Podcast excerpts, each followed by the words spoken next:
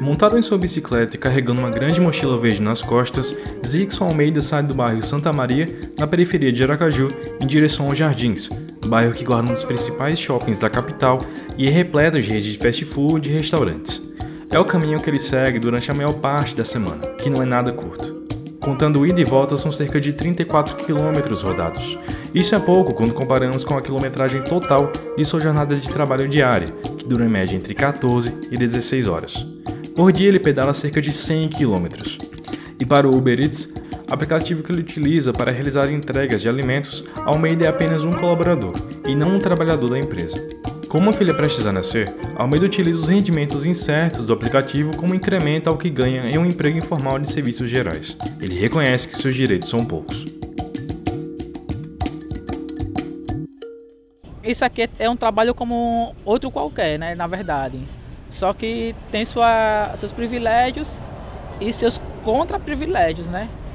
Porque até então a gente não recebe tipo vale saúde, um suporte caso a bicicleta quebre, é, suporte para alguma recarga de celular, essas coisas assim, a gente não recebe. Então isso é um contra. A grande ajuda que a gente tem é, vamos dizer assim, com, com o que a gente recebe, né? Só isso. Porque de outra coisa, não vale a pena não. Eu prefiro estar com minha família dentro de casa do que estar aqui. Hoje mesmo, hoje no sábado, eu poderia estar com minha família lá.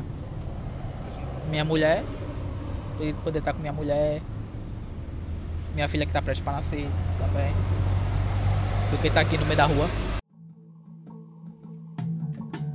Almeida é só mais um entre cerca de 4 milhões de brasileiros que dedicam tempo exclusivo ou parcial ao trabalho por aplicativos, segundo dados do IBGE.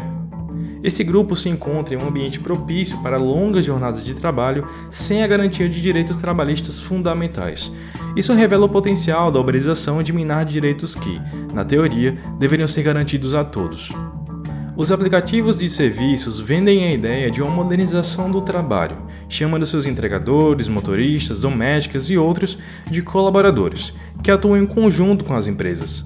Livres do cumprimento de responsabilidades e leis empregatícias, os aplicativos têm em mãos uma larga mão de obra à disposição direta de milhões de usuários a burocracia do trabalho é deixada de lado para dar lugar a uma suposta ampla autonomia. E o que é encarado como inovação benéfica por muitos é visto como antigo e perigoso pela vice-presidente da Comissão de Direitos Sociais e Segurança do Trabalho da OAB de Sergipe, Isadora Brito.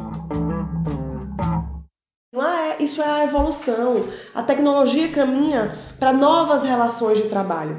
Esse discurso é um pouco perigoso, porque a gente faz com que a gente acredite que é uma modernidade, né? Que é algo, que é algo novo, quando na verdade é, é algo extremamente é, arcaico.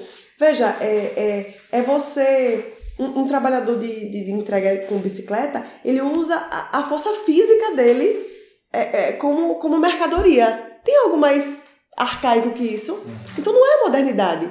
É o contrário. É, é, são, são, é a tecnologia e o avanço tecnológico para aprofundar é, é, a, a precarização e a exploração da, da mão de obra do trabalhador, da força física e brutal do trabalhador. É natural uma pessoa ter que trabalhar 12, 14 horas sem folga. É, é natural uma pessoa não ter direito a férias, a, a a ser indenizado em caso de acidente, em ter um seguro de saúde, é, em, em trabalhar em atividade de alto risco sem EPI. O que se dizia e o que a gente imaginava era que a, que a modernidade viria para o homem trabalhar menos, né? E que modernidade é essa que vem para aumentar a exploração do trabalhador, né? Apesar de levantarem a bandeira da autonomia dos seus colaboradores, os aplicativos possuem penas e restrições àqueles que não cumprirem o serviço no tempo determinado. As penalizações podem ir de bloqueios momentâneos até suspensão definitiva da conta no app, tudo de acordo com a avaliação dos clientes e com algoritmos pouco transparentes. E sem estar online, não há como ganhar nem um centavo sequer. Max entregador de iFood que trabalha pelo aplicativo em seus dias de folga relata já ter sofrido um acidente enquanto pedalava, e quando entrou em contato com o suporte do app, a preocupação foi com a entrega que ele estava carregando, e não com ele.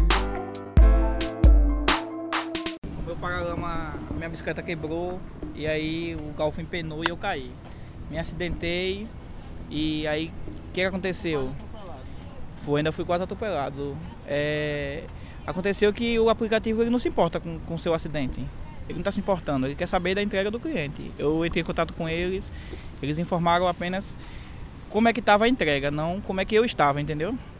Então nessa, nesse lado aí é uma desvantagem. Porque se você sofreu algum tipo de acidente aqui, você não está tá coberto por nenhum tipo de, de, de, plano ou por nenhum tipo de assistência. Então, é, esse é o lado é, ruim do, do, do, quem faz esse tipo de, de trabalho, né? Na próxima reportagem da série você vai saber o que o futuro guarda para a uberização do trabalho.